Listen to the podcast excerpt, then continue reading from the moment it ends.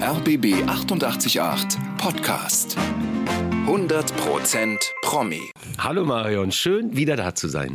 Das Jahr ist ja nun fast schon wieder vorbei, wenn du mal so deine persönliche Bilanz siehst. Wie war es für dich? Turbulent. Einfach nur turbulent. Ich hatte einen ruhigen Sommer, da habe ich so ein bisschen die Delle gespürt, weil die Öffentlich-Rechtlichen ja auch ähm, ordentlich sparen, wie alle anderen auch. Und da wurde es mal kurz ruhig, aber da habe ich mich irgendwie mit tollen Lesungen, unter anderem in, im Sommer in Lesmona, bei Bremen äh, über Wasser gehalten und da mal ein Quiz. Und äh, ansonsten habe ich Berlin genossen. Also ich finde ja diese zwei Wochen im Frühling, wo die Stadt noch geil ist, die genieße ich. Ab 1. Mai wird's räudig. da Obwohl fängt die Stadt wieder an zu kleben. Aber bist du auch festgeklebt mit den ganzen Lindenblüten? Äh, nein. Nein? Nein. Das sind ja, das ist, das ist ja, ähm, das ist ja äh, Läusepisse, durch die wir da laufen. Richtig. Schön. Schönes Thema Berlin. am Sonntagnachmittag. Aber wir lieben Berlin, so ist es, genau. Ja, und du warst ja auch viel am Meer, habe ich Instagram entnehmen können. Ich bin sogar noch am Meer. Wir drehen gerade den dritten Film von Schule am Meer. Freitag der 13. lief der zweite. Und es ist immer wieder ein Vergnügen, mit Anja Kling die Flensburger Förde unsicher zu machen. Freitag der 13. bist du abergläubisch? Ich bin abergläubisch, aber auch auf der anderen Seite so, ähm, wenn dann am Freitag den 13. und das passiert öfters mal, weil ich ja gerne auch beim Freitagabend in der ARD bin, dass äh, ich das als, äh, als, als, als Gutes oben nehme. Hast du überhaupt, wenn du auch auf die Bühne gehst oder so, hast du da so ein Ritual, was du immer machst? Also erstens komme ich sehr früh ins Theater, weil ich die Zeit vor der Vorstellung sehr genieße. Es läuft alles so auf diesen Jetzt geht der Lappen hoch Moment ähm, hinzu und das ist so eine ansteigende Konzentration. Ich setze mich wahnsinnig gerne erstmal in den Zuschauerraum, in den leeren und sehe so, wie die Bühne gestaubsaugt wird, die Requisiten eingerichtet werden. Das ist für mich so, ja, der Zauberkasten wird vorbereitet. Dann natürlich ähm, geht man vorsichtig miteinander um und wünscht sich nur das Beste. Bei der Premiere wird über die Schulter gespuckt. Nach dem Toi Toi Toi sagt man nicht Dankeschön. Äh, man trägt keinen Hut auf der Bühne, man ist nicht auf der Bühne und äh, macht das Handy aus. Wann hört bei dir das Lampenfieber auf? Nie. Es wird nicht besser, aber es tut nicht mehr so weh. Also vorher war es durchaus mal so, dass Lampenfieber mich dazu gebracht hat, dass ich kurz vor, der, vor dem Auftritt dachte, ich schmeiß meinen Personalausweis in den Briefkasten und verschwinde, trotz der Kinder. Und ähm, mittlerweile ist es so, dass es so ein, ja, wie so ein, so ein, so ein, so ein Pferd vom Start ist. Ähm, man ist so aufgeregt und dann geht der Lappen hoch oder es heißt und bitte und dann geht's los. Und dann versucht man, den Moment zu erwischen. Ist dir das auf der Bühne schon mal passiert, dass du so ein tatsächliches Blackout auch hattest? Also Blackouts. Ich habe kein Problem vom öffentlichen Scheitern. Also mit Tanja Wetern zum Beispiel in der Tanzstunde, da stand ich zum ersten Mal seit langer Zeit wieder auf der Bühne. Sollte ich nach der Pause, fragt sie mich, wo waren Sie so lange? Und ich sag so, in Paris mit Marlene. Und höre mich sagen, in Marlene. Und dachte, wie bringst du jetzt Paris noch runter? Du bist in Düsseldorf geboren. Bist du so ein typischer Rheinländer? Also Frohnatur, Altbier, hoch die Tassen Karneval? Ein bisschen davon, ja. Also es ist ja so, dass ich da, ich bin dort geboren, bin dann aber mit fünf weggezogen, bin dann in den Süden ins Internat gekommen, bin da rausgeflogen, in den Norden gekommen. Ich bin ein bisschen in Südfrankreich aufgewachsen. Also ich bin so eine Promenadenmischung, wie man das, glaube ich, nennt.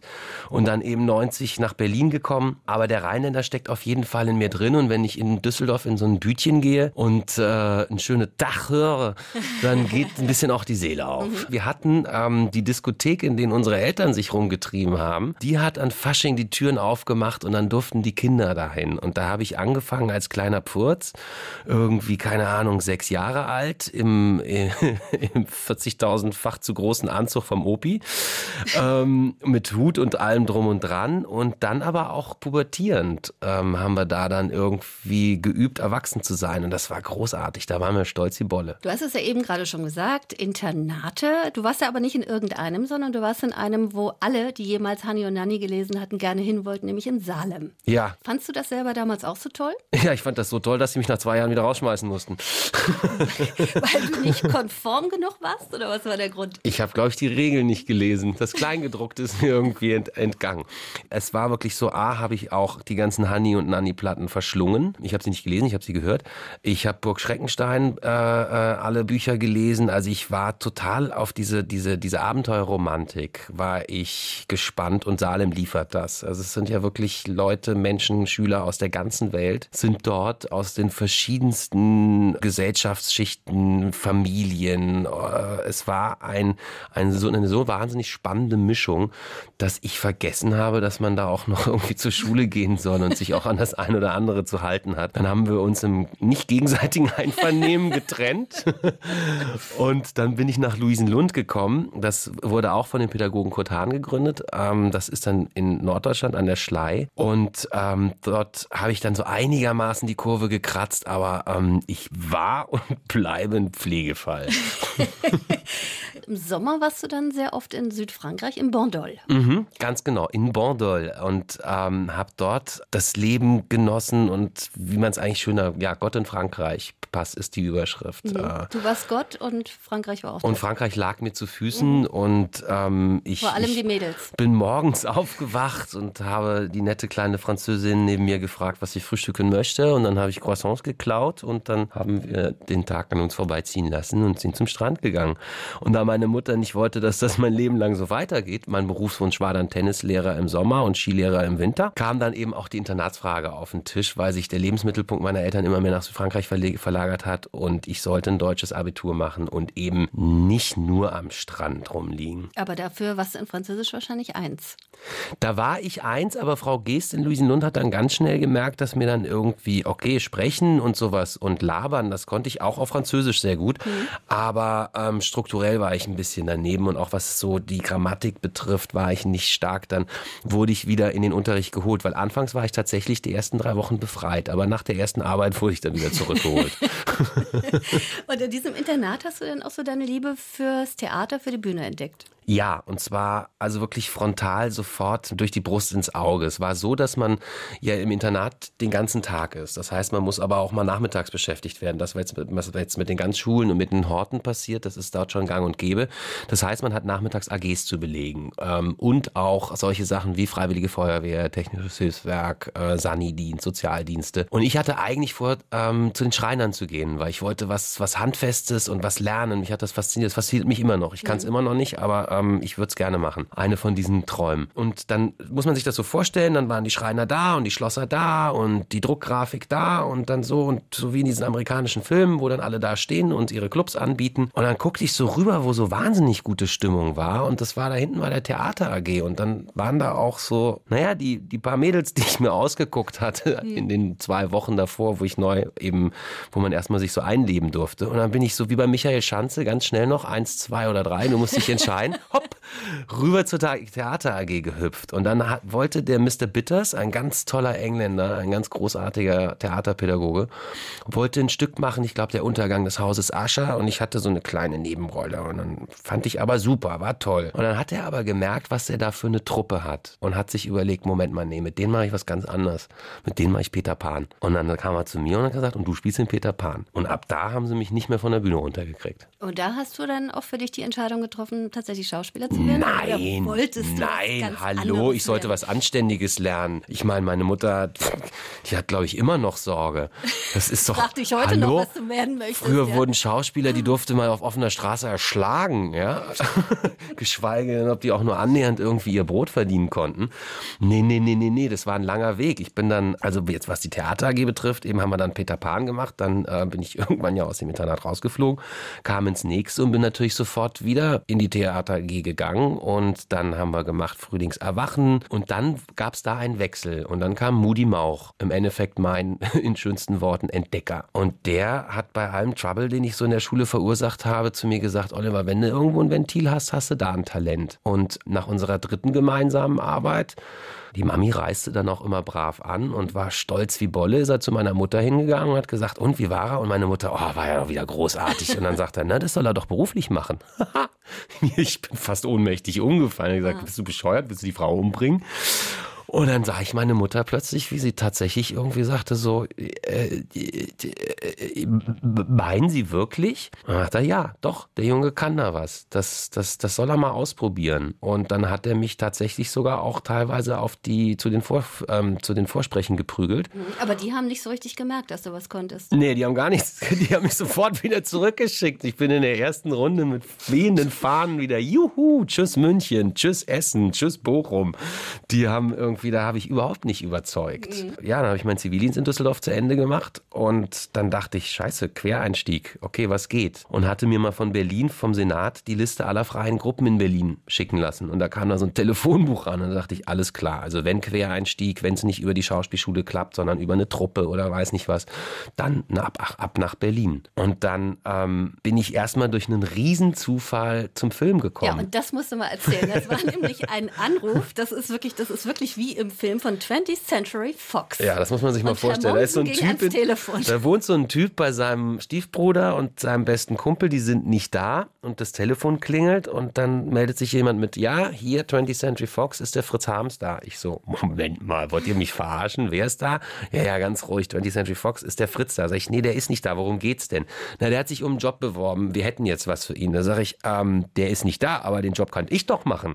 Da sagten die, wolltest du nicht mal kurz deinen Freund anrufen wenigstens? Sag ich, ja klar, mach ich. Habe aufgelegt, habe es drei gezählt, habe hab wieder den Hörer abgehoben, habe gesagt, hab den nicht erreicht. Und dann ging's um einen Job als Brötchenschmierer und Kopiertiger und Laufbursche für eine Produktion, wo immerhin Melanie Griffiths mitgespielt hat, Michael Douglas, Jan de Bond hat Regie gemacht, Sir John Gilgud hat mitgespielt und dann kam wirklich 20th Century Fox nach Berlin. Wie war denn das? Ich meine, mit Melanie Griffiths, das ist ja für so einen Anfänger, der also im Prinzip noch niemals Film gemacht hatte, oder Michael Douglas, was, was war das für eine Atmosphäre? Hast du die überhaupt selber zu Gesicht bekommen, auch hinter der Kamera? Ja, da gibt es eine ganz schöne Geschichte. Ich sollte mir ja dann, ähm, eine Bedingung für, für den Job war, dass ich mir einen fahrbaren Untersatz besorge. Ich hatte nichts, hatte keinen Führerschein, kein Fahrrad, gar nichts und habe dann über den Tipp irgendwo in Spandau unter einer Brücke äh, ein Mofa gekauft und kam dann mit diesem Ding da an. Ich habe jetzt einen fahrbaren Untersatz. Okay, und dann hatte ich irgendwann die Aufgabe, weil der Don Johnson, mit dem die Melanie Griffiths damals zusammen war, der war übers Wochenende angereist und die wollten sich Videos angucken. Bin ich also ins Videodrom, habe da Videos meiner Wahl ausgesucht, das so, sollte ich selber entscheiden und bin dann raus in die geheime Villa im Grunewald ähm, mit meinen äh, 13 Stundenkilometern gebrettert bei strömendem Regen und habe die ganze Zeit auf dem Mofa für mich formuliert, Hi, I'm Oliver. Nee, das kannst du nicht machen.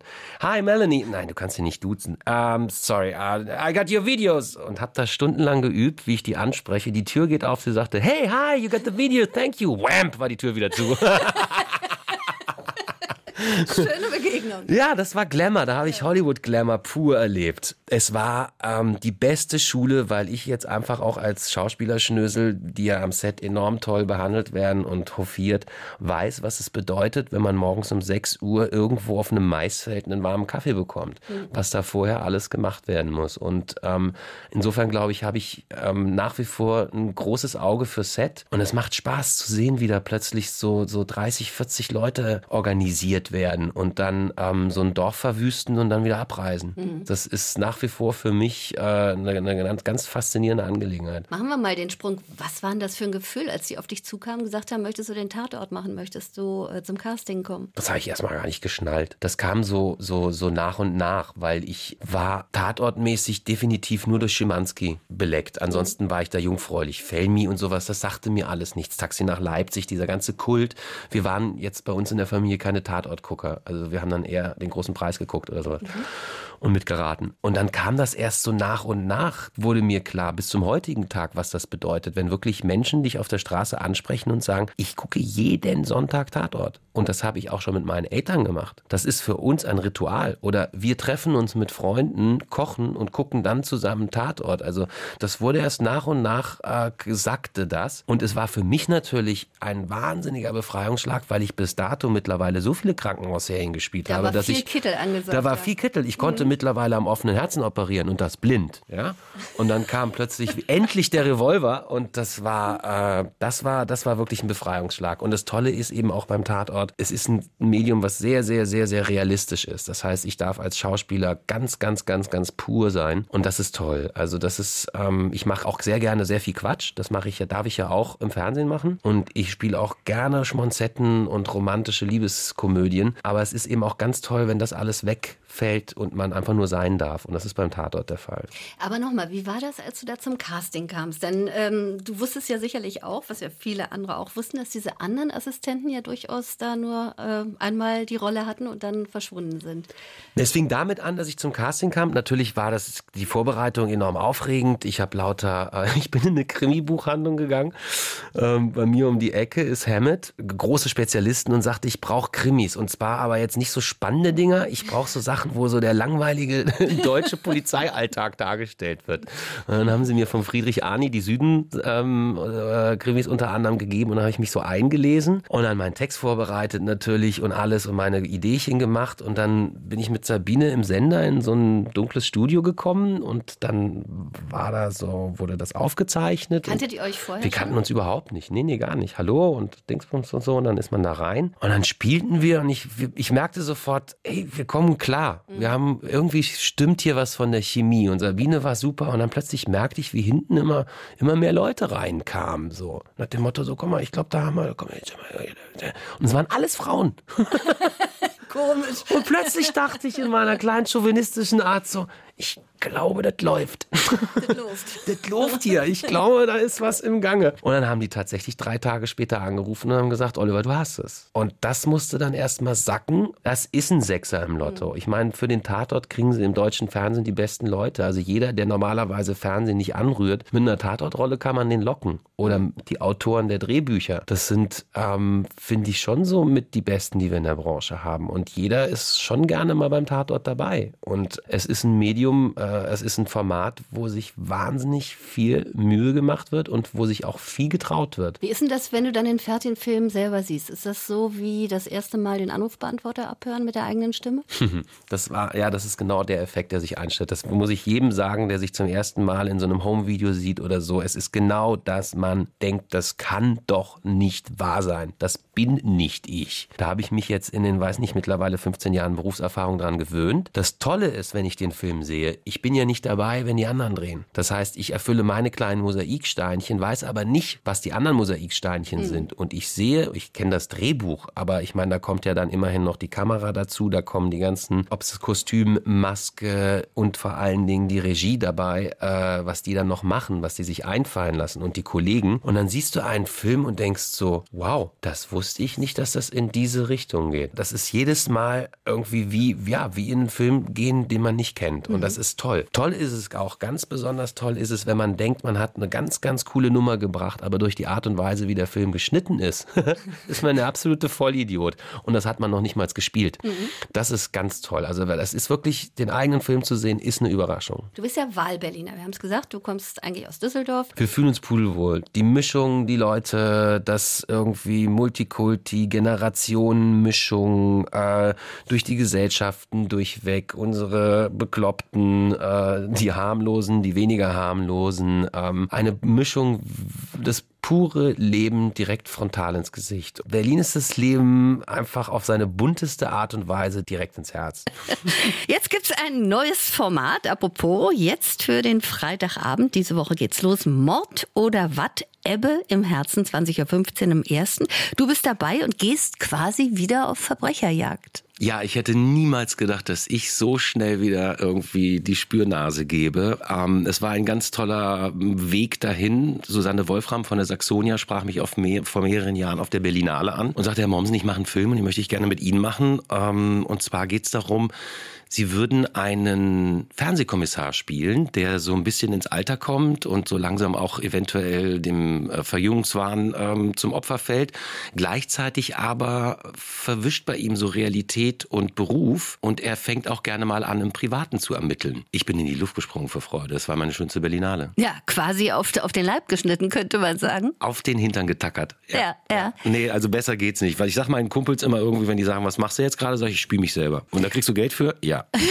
Und erzähl, erzähl noch ein bisschen mehr über die Rolle. Es ist ja auch ein sehr eitler Typ. Tim Seebach ähm, ist seit 159 Folgen erfolgreich Deluxe, eine Krimiserie. Wir haben sie so ein bisschen angesiedelt, so ähm, Cobra 11, Kommissar Rex, so in dem Niveau. Nur ohne Hund. Ohne Hund, ähm, nur der Lux und der Lux macht seine Stunts selber. Und ähm, das Problem ist, einmal im Monat ruft seine Mutter an, die lebt eben in Westerfleet, eine Mischung aus Bremerhaven und Cuxhaven und sagt, ich sterbe. Und er sagt, Mama, du stirbst nicht, du stirbst einmal im Monat, aber ich komme. Loriot hätte gesagt, aber doch nicht jetzt.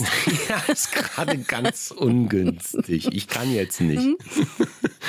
Und ähm, er fährt natürlich wieder nach Hause und ich verrate nicht zu viel. Am nächsten Morgen ist sie tatsächlich tot. Und anstatt zu trauern, denkt er, Moment mal, Gesichtsverfärbung, Folge 143 das hatte ich doch mal, die wurde vergiftet. Und sehr zum Leidwesen der dort ansässigen Polizistin, Wiebke, gespielt von Antonia Büll, großartig zum Niederknien, fängt er an, sich da einzumischen. Und sie sagt irgendwann, nur weil Sie mal gelernt haben, wie man eine Plastikwaffe richtig trägt, glauben Sie, Sie können einen Mordfall ermitteln? Ich glaub's hackt. Und genau da bewegen wir uns. Es ist eine Krimikomödie. Also Achtung Leute, Freitagabend ist ja eigentlich krimifrei. Aber wir nehmen die Sache nicht so ernst. Aber wir nehmen sie gut und ernst genug, und das liegt an André Erker, unserem tollen Regisseur, dass am Schluss auch ein Tränchen verdrückt wird. Und die Rolle, die du spielst, also ja, das ist ein sehr eitler Typ, schon. Das sagst du jetzt, du willst darauf hinaus, was da von mir drin steckt. Komm, ich sag's dir, ich seh's dir doch an. Ja, ja genau. genau. Leicht hysterisch, übergriffig, Richtig. überheblich ähm, und meint, er hätte die Weisheit mit Wassern gewaschen. Mhm. Das war ein sehr langer Weg zu dieser Rolle von mir. Also ich, das war, ich habe selten so viel Recherche betrieben.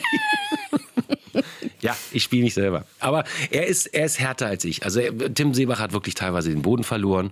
Ähm, wenn man zu ihm sagt, ich kenne dich, sagt er, ja klar, aus dem Fernsehen. Das ist mir einmal am Anfang passiert, dann machst du das nicht mehr. Und er tritt halt in alle Fettnäpfchen. Wir nehmen auch unsere Branche ein bisschen hops. Wir spielen natürlich mit den Klischees, an denen ja leider immer was wahr dran ist, was man so über Schauspieler und Schauspielerinnen hört. Und es macht großen Spaß. Tim Seebach ist bigger than life und er ist bigger than Mommsen. Was hat dich denn damals eigentlich im richtigen Leben so geerdet, um nicht abzuheben, als du so richtig durch die Decke gingst mit deiner Karriere? Ich würde mich nicht unbedingt als geerdet bezeichnen, aber ähm, was dir geholfen Im hat. Im weitesten Sinne. Im Rahmen der Möglichkeiten. Im Rahmen seiner Möglichkeiten. Er blieb stets im Rahmen seiner Möglichkeiten. Ähm, die Familie. Also wenn du ähm, meinst, du bist Gott weiß wer, weil sich alle um dich kümmern, weil du einfach als Schauspieler oder Schauspielerin hast du so eine exponierte Position, du bist wichtig am Set. Aber der Fahrer ist genauso wichtig, die Fahrerin. Aber in dem Fall gucken bei uns die Leute, hat er sich irgendwas beim Mittagessen ins Gesicht geschmiert, hat er sich schmutzig gemacht mit dem Kostüm, wie ist er drauf, äh, ist er konzentriert, ist er fokussiert und so. Und dann verwechseln manche das mit ich bin wichtig. Das wurde mir genommen in dem Augenblick, wo ich bei uns äh, im schönen Kreuzberg die Tür äh, nach Hause aufgemacht habe. Da gab es dann den Mülleimer an Kopf und äh, den Einkaufszettel und dann war alles in Ordnung. und ähm, als mein Sohn irgendwann mit fünf in der Schule gefragt wurde, mach, was macht dein Vater? Und er sagte, der ist Sportangler. weil ich mal in einem Film geangelt habe, habe ich ihn auch mit zum Set genommen. Ähm, es interessiert zu Hause und auch im Freundeskreis auf eine sehr, sehr angenehme Weise niemanden, was ich so mache. Bis heute. Bis inklusive heute und ich glaube auch morgen noch. Was muss denn so eine Rolle haben, dass sie dich packt, dass du sagst, ja, die will ich unbedingt machen? Das ist eine ganz tolle Frage, weil das hat gar nichts mit dem Kopf zu tun. Das ist ein Bauchgefühl. Ich kann teilweise bei dem größten Schrott plötzlich sehe ich so ein Mosaiksteinchen, was mich anfetzt und von daraus wird die ganze Rolle aufgebaut und was drumherum passiert, interessiert mich nicht. Sobald der Funke übergesprungen ist, bin ich an. Wenn der Funke nicht überspringt, und da bin ich ganz ehrlich, dann kann ich es nicht machen. Also da gibt es dann auch ähm, Kollegen und nee, also in dem Fall nur Kollegen, obwohl auch Kolleginnen, ähm, die das besser könnten. Wenn du am Set bist und ähm, ja, kurz vorm Dreh, bist du dann einer, der noch ein bisschen diskutiert mit dem Regisseur? Nein, ich habe von Joachim Krohl ganz früh gelernt. Der hat bei einem Tatort von uns die Hauptrolle gespielt und Thomas ja auch, der Regisseur, war kurz davor, ihn umzubesetzen, weil er ihn per Mail hat Joachim ihn wahnsinnig gemacht. Er hat alles in Frage gestellt, hat alles diskutiert, alles hinterfragt. Ähm, und Thomas hatte Angst, dass es am Set so weitergeht. Und Joachim kam am Set an und es war natürlich eine einzige Freude und ein Genuss und eine Ehre. Und irgendwann fragte ich ihn, sag mal, ähm, weiß schon, dass du es am Anfang ganz schön auf die Spitze getrieben hast. Und sagte er, ja, aber da ist ja auch der Platz dafür. Am Set wird nicht diskutiert. Also, wenn es sein muss, dann haben wir eine Havarie. Ähm, und damit gehen wir auch um, aber diskutiert wird davor. Eure Story spielt in Bremerhaven, aber ihr habt in Cuxhaven gedreht. Wieso das denn? Wir zaubern sowieso. Also wir haben das Schönste von Bremerhaven und das Schönste von Cuxhaven genommen und haben das in den imaginären Westerfleet, also in den Ort Westerfleet gepackt. Wir haben einen Geist in dem Film. Wir spielen, also es ist im Endeffekt ist es irgendwo auch ein Märchen. Und sobald du so eine Ebene aufmachst, kannst du dir ganz viel erlauben, weil du nicht am äh, Tatort Fakten Realitätscheck scheiterst, sondern dann darfst du verführen und zaubern und genau dafür haben wir uns entschieden. Bist du selbst auch spirituell? Ja, ja, auf jeden Fall. Also ähm, ich nenne aber spirituell auch, wenn ich mich im Museum von einem Bild erwischen lasse, wenn mich ein Bild entführt oder wenn mich ein, ein, ein Film packt oder eine Musik zum Fliegen bringt, das ist dann auch spirituell. Ich ziehe immer mal wieder eine Tarotkarte, aber auf eine sehr naive Art und Weise. Also ich spiele gerne mit den Kräften, die man sich nicht vorstellen kann, weil es wäre ja doof, nur weil man sie nicht sehen kann, sie zu ignorieren. Sie sind ja da, wir sind ja so viel. Und äh, da gehört das Spirituelle durchaus dazu. Ja, ich möchte jetzt nicht weitergehen, weil ähm, ich glaube, ich habe, weiß gar nicht, wie viele Altäre ich aufgebaut habe in meiner, unserer Wohnung. Manche sind sogar heimlich. Ja, ich brauche die Kraft aus dem Irgendwo. Im September gab es ja schon die Premiere im Bremerhaven. Warst du da vorher aufgeregt? Dieser Film ist ein Festivalrenner. Wir liefen in Emden, da haben wir zum ersten Mal mit Publikum gucken dürfen. Und wenn du eine Komödie machst, ich kenne das vom Theater, du brauchst den ersten Lacher. Mhm. So, dann, dann bist du, dann läuft die Maschine. Sagen wir mal ganz ehrlich. Also es geht auch um Reaktionen. Und wenn du eine Komödie machst für einen Film, kriegst du die Reaktion ja nicht mit. Ich klingel ja jetzt nicht irgendwo in der Kantstraße, sag, Dachchen, ARD heute, ich komme. Wollen Sie mal ganz kurz gucken? Schade eigentlich, hübsche Idee. ja, genau, man kann nicht buchen. Ich komme vorbei zum mhm. Mitgucken. Ähm, und mach dann diesen, diesen, diesen Regie-Off-Text. Ähm, da durften wir sehen und es war wirklich von der ersten Sekunde an war gute Stimmung im Kino. Und am Schluss wurde tatsächlich ein Tränchen verdrückt und wir waren glückselig. Dann lief er in Ludwigshafen auf dem Filmfest. Meines Erachtens das schönste Filmfest, was wir haben, auf einer Insel im Rhein-Main. Unglaublich. Die Leute haben sich kaputt gelacht und ich hoffe, das passiert jetzt am Freitag wieder. Jetzt am Freitag, 20.15 Uhr, Mord oder was? Ebbe im Herzen, schöner Titel. Was hast du jetzt noch vor, so bis Weihnachten, die letzten zwei Monate des Jahres? Wie viel Zeit hast du? Fang mal an, wir gucken mal. Ähm, wir drehen gerade in Flensburg den zweiten Teil von der Schule am Meer. Damit ziehen wir dann nach Hamburg, drehen da weiter. Von dort aus geht es direkt in die Wiederaufnahme zu Nebenan, dem tollen Stück nach dem Kinofilm von Daniel Kehlmann und Daniel Brühl. Da spiele ich mit Stefan Grossmann zusammen. Auch wieder ein Schauspieler mit großem Spaß, der von Stefan Grossmann, seinem Nachbar, so in die Mangel genommen wird, dass dir übel wird eine wirklich empfehlenswerte Produktion mit einem großartigen Stefan Grossmann und einem, ja, Olli Mommsen ist auch dabei. Das läuft im St. Pauli Theater ab Ende des Monats und dann geht's rüber zum perfekten Geheimnis, auch am St. Pauli mit Sebastian Wetzel, Johanna Gehlen, Stefan Grossmann, den werde ich einfach nicht mehr los, der spielt auch im nächsten Film von Mord oder Watt mit. Und dann ist Weihnachten. Genau. Bist du ein Weihnachtsfeierer? Ja, total. Diesmal darf Mutti wiederkommen. Letztes Jahr war ich, auf, äh, war ich unterwegs, habe gearbeitet. Das Jahr davor war ich mit Kumpels in Brasilien kiten. Und dieses Jahr gibt es wieder die Big Show. Und äh, Oskar und ich übernehmen er übernimmt das Essen, ich übernehme die Deko und äh, die Mädels dürfen sich zurücklehnen. Wie stellen wir uns jetzt den Freitag vor? Sitzt ihr da alle gesammelt vorm Fernseher? Nein, also gesammelt sitzen wir, wenn, dann höchstens am Küchentisch und spielen Siedler von Katan. Das ist eigentlich so unsere Versammlungs-, unser Versammlungsritual, unser äh, kleines äh, Lagerfeuer in der Küche. Aber Fernsehen guckt jeder für sich selber, die Kinder sowieso nicht. ich glaube, Niki hat auch Besseres zu tun. Ich habe ihn schon ein paar Mal gesehen. Ich freue mich auf den nächsten Tag, weil wenn der wuppt, dann dürfen wir weitermachen. Wir haben ja schon einmal weitergemacht, aber das war ein Glücksgriff. Aber dass wir nochmal ins Rennen gehen dürfen, damit wir nochmal in Cuxhaven und ich in mein geliebtes Watt darf. Schalten Sie bitte alle ein. Und wenn Sie so einen schwarzen Kasten haben, wo die Quote gezählt wird, drücken Sie einfach, dass 17 Leute bei Ihnen gerade vom Fernseher sitzen. Wir drücken ein und drücken die Daumen und freuen uns, sind gespannt. Mord oder Watt, Ebbe im Herzen, nächsten Freitag 20.15 Uhr im ersten. Oliver, danke, dass du da warst, hat Spaß gemacht. Danke, Marion, wie immer schön und ich freue mich aufs nächste Mal.